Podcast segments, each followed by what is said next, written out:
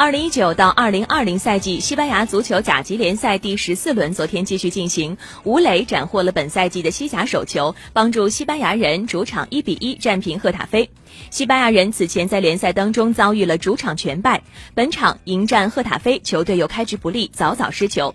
但是首发出场的吴磊在上半时结束前打入扳平一球，帮助球队在主场拿到一分。凭借着这场平局，西班牙人结束了联赛三连败。比赛开场仅三分钟，贺大飞便凭借一次角球进攻先声夺人。马塔接队友传中，小禁区边缘头球破网，助客队一比零领先。第四十五分钟，西班牙人同样借助定位球迎来扳平的契机。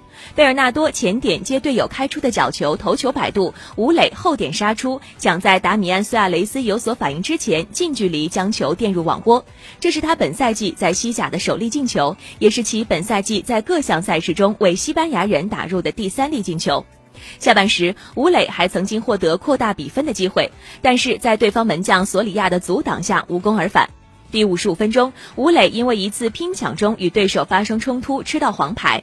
而赫塔菲此后也错过了重新领先的机会。莫里纳的一脚射门击中了门柱，一比一的比分保持到了中场结束。目前，西班牙人以两胜三平九负积九分，继续排名西甲的倒数第二，仍然没有脱离降级区。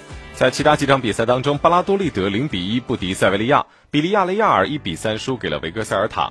埃瓦尔零比二不敌阿拉维斯，奥萨苏纳主场一比二输给了毕尔巴鄂竞技。